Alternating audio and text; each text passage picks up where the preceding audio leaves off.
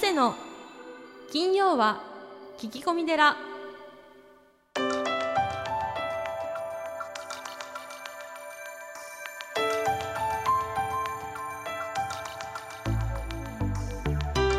ようこそ架空の寺スタジオよりお送りする長谷の金曜は聞き込み寺ナビゲーターの南雲もぐなです、えー群馬県太田市は随願寺住職であられる長谷さん。どうぞよろしくお願いいたしますはい、よろしくお願いします。えー7月の13日から、まあ、東京とか、まあ、その近郊は旧盆という話を先ほど聞いたんですけどはい。そうなんですか？旧盆なんですか、あのーそうですね。はい昔はこう、なんですかね、こう、うちの方だと田植えをするんですね。はい田植えで非常にあの忙しいので、えー7月にはなかなかお盆ができない。はで、まあ、うちの方は8月なんですが、いはい。やはりあの今でもその東京、埼玉、うん。埼玉南部ですかね、はい。あと神奈川はい。などは7月のおあ盆、そうですか、はい。なんかお盆っていうと本当に8月っていうイメージがすごく強いんですけど。違います？あの父の実家とかが新潟なんであ新潟か、はい新潟8月ですかね。新潟8月ですよね、はいだからか 場所によってね違うんですよ。場所によって違うんです、ねはい。なるほど、はい、うちはね、ええあのーその都内は、えー7月にお回りします。棚行ですね。一軒一軒お回りし、えー回ります。はい。だけどあれですよね毎年やっぱりこの頃って長谷さんが一番こう忙しくされているというか まあそうですね。ここのぐらいはね、忙しく実際そうですか、うん一年の中でやっぱ一番忙しいのって夏なんですか？まあ僕はまあ一年中忙しいですけども、まあそうですよね。はい問い回ってますもんね。えーでもこうお檀家さんに、はいえーまあなんですかね、会える絶好の機会はい。というふうに捉えてますけどね。あ、こうお坊さんってこう人のうちに上がっていって、はえーお経をあげい。て、うんお話ししても、まあ、嫌がられないっていうかねうん、うんうん。はいまあむしろ歓迎されるぐらいうのんね。なんか唯一のそういうはい。職業かなという、ああ、本当ですね。はい、まあそれか学校の先生、まあ学校の先生がね面談で 行ってもそんな歓迎はされないですもんね。家庭訪問なんて。うんだからこう皆さんが元気にやってらっしゃるかなとかね、はい。はい、お元気かなみたいなことはこう状況を伺ったり近況を伺ったりいい触れ合いの時間そうですねですね。はいはいわかりました。で、今日もですね、えー質問が来ておりますので、はい紹介していきたいと思います。はいポッドキャストネーム、風町徹さんです。素敵なお名前ですね。えーお寺とのお付き合いの仕方が分かりません。1年に数回のお参りくらいしかお寺に足を運ぶことがありません。ご住職と顔を合わせる機会もほとんどありません。ですがやはりお寺とのお付き合いも大事にしたいと思っております。まずはどんなきっかけからお寺との関係づくりを始めればよいでしょうか。ご挨拶のきっかけがつかめません。うん。はい。あまりお寺に行く機会がお墓参りしかないですかね。大体そうですね僕も。なかなか。そうですか？ないですね。ー長谷さんの前で言うのもなんですけど。うん。まあそうだよね、はうちはあのねまあ保育園をやって子供を預かったり、そうですね、まあ、学童をやったりですね、まあ、これから老人ホームをやるんですけどもとにかく人が毎日毎日数百人出入りしてるので、へえー常にこうみんなとね顔を合わせてますがですね。そうですね。まあ和尚さんもですね、えーお寺にいらっしゃる方もいらっしゃるし、えー他にあの兼業を持たれてる方もいらっしゃるので、まあ、土日ぐらいしかあのいらっしゃらない方もいてそういった意味ではなかなかねこうお寺の門が閉じているかもしれないんですが、はあのー来られて嫌な住職さんっていうのは多分いらっしゃらないので、い、うんうんうん。あの積極的にこう行っちゃって大丈夫ですか？行っちゃってはい。いいんじゃないかなと思いますね。ああそうですか、はい、ね、なんかその門を叩く勇気がいりますけどね、うーん。でそこはあまり気になさらずに積極的に門を叩けと。はい、うちはあの、結構みんなお墓参りの後にお茶飲みに来ましたとかですね、ねはい、結構気軽にはみんな来ていただいてあー僕もあの非常にウェルカムなので、いなるほどなるほど、はいまあでそこから生まれるちょっとした雑談からうん、こうなんかか関係っていうのが始まっていくもんかもしれませんね。そうですね、はいあのだ仲良くなって、はい。話ができるようになって、ええええで特にあれですよね、まあ、随岩寺さんとかだといろんなイベントとかもあったりして、ええはい、結構若い方とかも結構積極的に参加できるような、うんうん。ね、寺子屋ライブだったりとか、うんうん。寺子屋講演会もそうですけどうんそういう意味では本当随岩寺さんって素敵ですね。そういう取り組みがあまり他のお寺にはないのかなって気がしますね。まあ他のお寺さんもきっとやられてるんでしょうけど、はい。僕が好きなんですかね。うん、なんかあたなんかなんつうんだろうな。古臭くないっていうか長谷さんがやられてるのが。あこんなこともやってるしそうそうそうそうそう、うん。吉田兄弟さんを招いたりとか、うん。ね、今度つけ麺さんが来たりだとか、うんそれこそ鳥越さんが来たりだとか、うんうん僕が好きなんですね。僕が講演会とか、まあ、自分が一番呼びたい方を、はい。まあ呼んでいるという感じですかね。長谷さんが一番楽しんでると。そね。それがまたいいですね。はい、うん。だ他のお嬢さんもいろんなこう、スキルとか、はい。あのタレントはあると思うんですよ、はい。ただ僕のタレントはこういう感じっていう、うん。はい。ですね。えまあね、風町さんもその行かれるご住職さんとか、うん。そういうなんか特徴をつかんで、えうん。なんか話のきっかけとかにしてもいいかもしれないですね。そうですね、はい。あのねぶっちゃけ字出てるお坊さんも、本当にいろんな方が あのいますからね。はい、はい、あの日本人にはいろんなはい。面白いお坊さん、素敵なお坊さんいらっしゃるんで、はい。ぜひあの自分のお寺だけじゃなくても、うんうん。いろんなお寺さんとですねうん。つながると、あおお師匠さんとつながるといいと思いますね。なるほ。はい、どんどん行っちゃって大丈夫だそうです。はい、はい。で、長谷さん、今月のゲストは鳥越俊太郎さんです。はい、スタンバイの方、よろしくお願いいたします。はい、よろしくお願いします。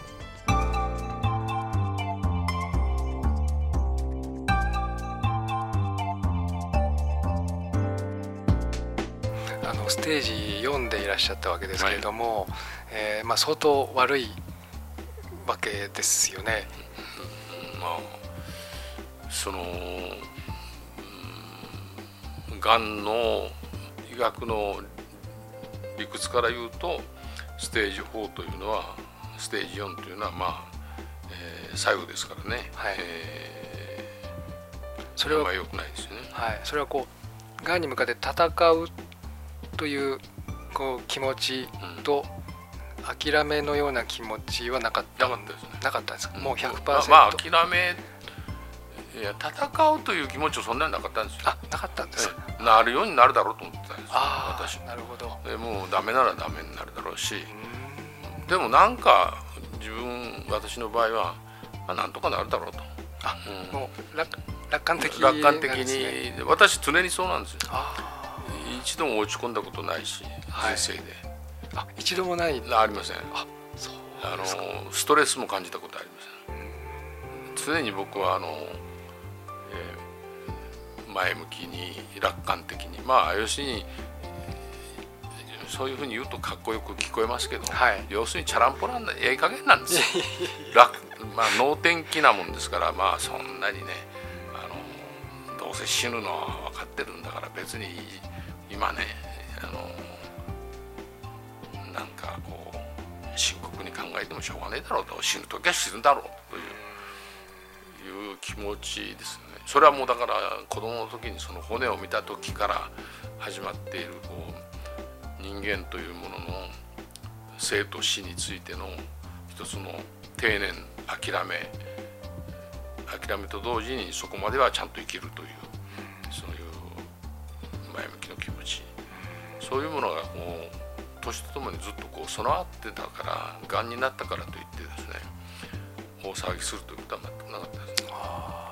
ある意味こう悟ってると言いますか。まあだからねそれははい。悟りといって、その仏教で言えば悟りなのかもしれませんね、おおそらく仏教の悟りっていうのは基本的にはやっぱり生と死のちゃんとあの自分で受け止めるということですよね。そうですね。お坊さんがはい。修行してねたどり着く境地というのはね、人間はやがてそのえー生を受けてこの世にねそしてえさまざまな人生を生きてやがてはあの永遠に永遠にの死が訪れるということをどこまでちゃんと自分で受け止められるかつまりそういう事態になった時に慌てたり騒がないというその境地に達するかどうかですよね。そうですね僕が聞いた話ではね、はいある消化器外科の先生が僕と雑誌の対談をしてて。はい。それがさ告知した時に一番僕の患者でねあのショックを受けた人はどういう人か分かりますかって聞かれたんですよ。はい。いやそれは女の人ですかとかね若い人ですかとか、はい。い、ろい違います。それはねお坊さんです言われたんですよ。それでね僕はねいやだってお坊さんはそのそういうことを、ね日頃からね、はい。修行している人々にねそうですね。生きるとはとか死ぬ、死とはとかねそういう生と死について皆さんにお説教をして語りかけてるからご本人もその生と死の悟りっていうのはあるんじゃないですかって言ったんだけどいややっぱりお坊さんといえども人間なんだよ、先生がおっしゃる、どうですかそう聞いてまあ僕はあのまだお坊さんにもいろいろありますよはいね、、いろいろあると思います、ん。あでもあの道元禅師様も、えー生を諦め死を諦め、えーそれはあの仏家一大事の因縁なりというふうに消防現像の中でおっしゃってるので、はいはい。これは僕もあの本当にそこを突き詰めるのが一番大事なことだというふうに思っています。はい、まあお坊さんの中にもいろんな方がいらっしゃいます。いらっしゃいますよね、えーまあ、きっと若いお坊さんだったんですよね。はい、まだね。えーそうだと思います。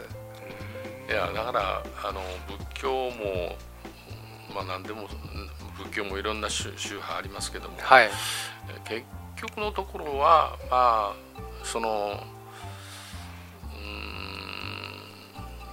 ーんまあ死後の世界があるとかないとかまあいろいろなあの宗派によって違ったりするのかもしれませんけども。はい、まあ人間というのはまあ人生と言ってもいいですけどもおぎゃーと生まれてえーそして育って青年期を迎えてでだんだん年を取ってやがて最後はね朽ち果てるようにえー終わりが来ると。はい、いうそのことをちゃんとこう受け止めてじゃあどうすればどう生きていけばいいかと。うん。そういう人生ということが分かったらそのあんまりくよくよして生きていってもしょうがないだろうと。やっぱりあの自分がやりたいことやるべきことを精一杯やってあの死ぬ時にああしとけばよかった。あれを食べておけばよかった。こういう女性に会っておけばよかった。とかいうそういう煩悩で、えー後悔をしないで済むように生きることをやっぱりあのお坊さんはあの檀家の人たちにですね一般の人に語りかけるのが仕事じゃないかなと僕は思ってるんですけどね。そうですね。本当にあの2歳児であの病気で亡くなるはい。赤ちゃんもいますし、もう90100歳で亡くなる方もいらっしゃって、あの時間ではないというふうに思います。はい、まあ、そういうことを自分ががんになって改めてまた一から考えました。いやありがとうございます。あの先ほどのお話とちょっとかぶってしまうかもしれないんですが、がんを境に、えーこう変わられたこと、何か変わったことというのはございましたでしょうか？うーんそうですねまあ食事をの中身をちゃんと考えると規則正しく、はい、まあ、あんまり退食しないという。ことでそれから睡眠はちゃんとあのとるという。それから運動をちゃんとやるという。この3つですね。この3つをバランスよくあの、うん取った方がいいと。はい、特に運動はもう全然してませんでしたから、あそうですか。えー2010年つまり70歳に古希の年を迎えてさあこれから何しようかという時にじゃあジムに行って体鍛えようということで70から肉体改造を始めました。運動はし始めたんですね。で2012年にあのその延長線上にホノルルでマラソンやろうと。でマラソンですね。私もあのホノルルマラソンを走ったことがあるんですけどもそれを目標に置いて運動するということが大事だったんでしょうか、いやそうじゃないですよ、はい。運動してる中でえちょっとマラソン行ってやってみるかみたいな感じで、はい。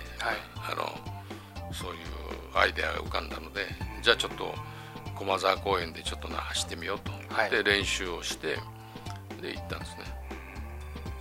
えでも僕も出たことあるんですが相当きついきついですね。ですよね、きついです。もうあの、はい。途中で本当にうんざりしましたね、はえー30キロぐらいかな。ええちょうどあの回ってくるきついところですよね。で最後があのちょっと上り坂。上りですよね。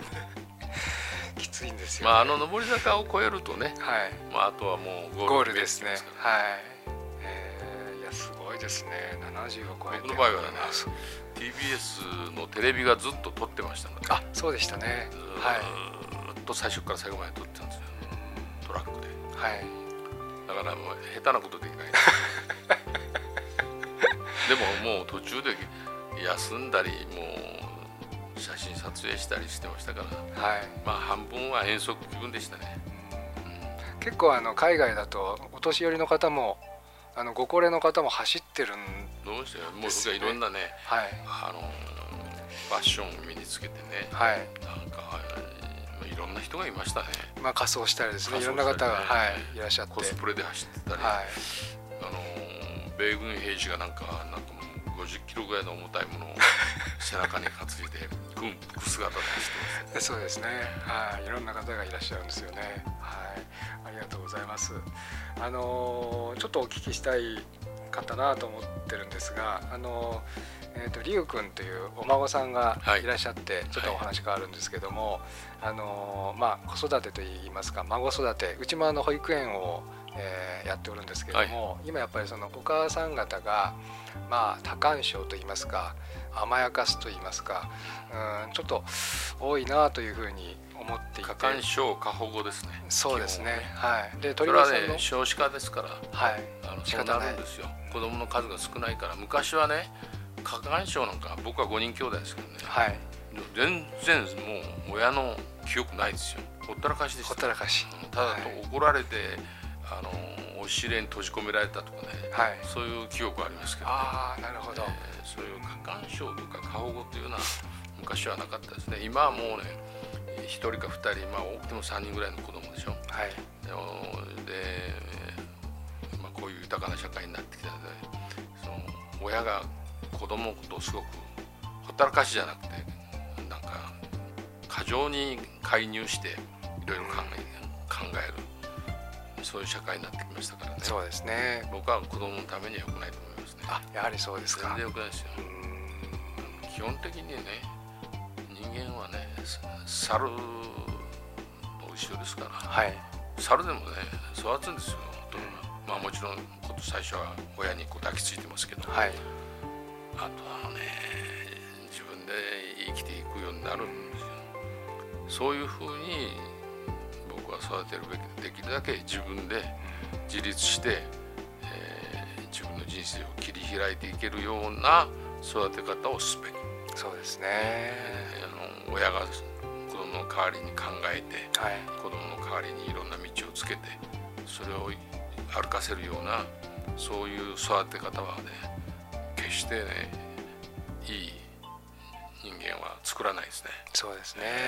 昔はあの肌を離さず目を離さず手を離さず心を離さずでこう育てたと思うんですけど今こう小学校とか中学校とか、まあ、大人でもですね親と手を握ってちょっと逆になってるのかなっていう。会社の入社式まで親が来るってあそうですね。はい。えー。両親が行くという。ちょっとやりすぎですね。高校の入学式までは親が来ましたけどね。はあ。あとはもう親来ませんよ。そうですね。まあね、ま豊かな社会になってねなんか人間がどんどんこうダメになっていくような気がするねいろんな事件が起きてるじゃないですか、はい。あれはきっとね豊かな社会になったせいですよ。ハードル下がってるもん、ああやはりそううん。思われますか、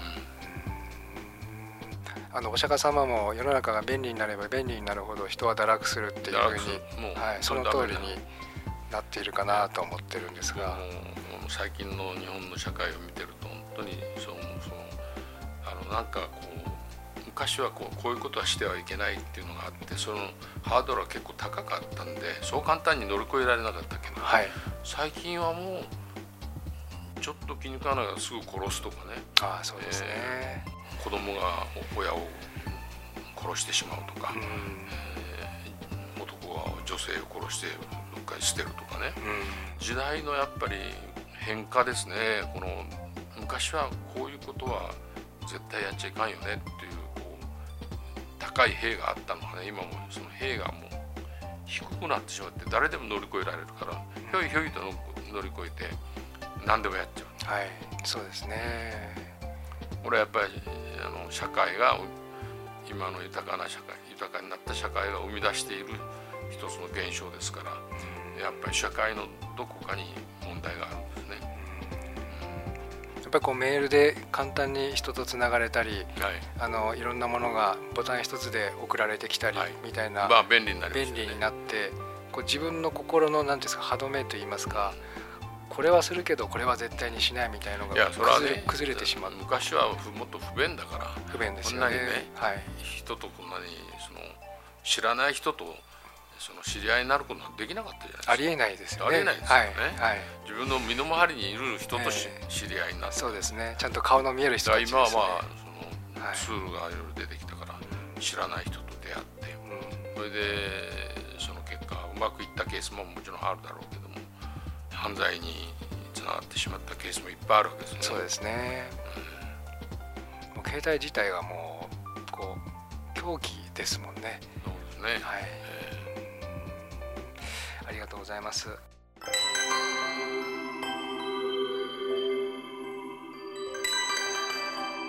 長谷の金曜は聞き込み寺。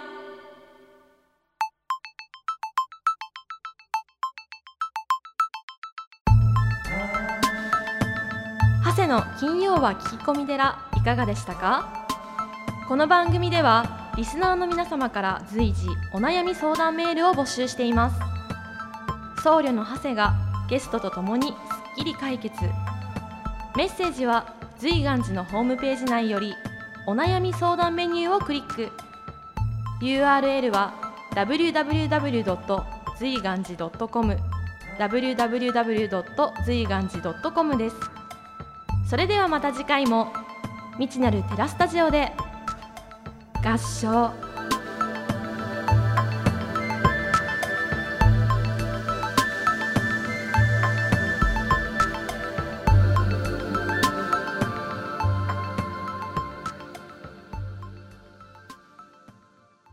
お知らせです。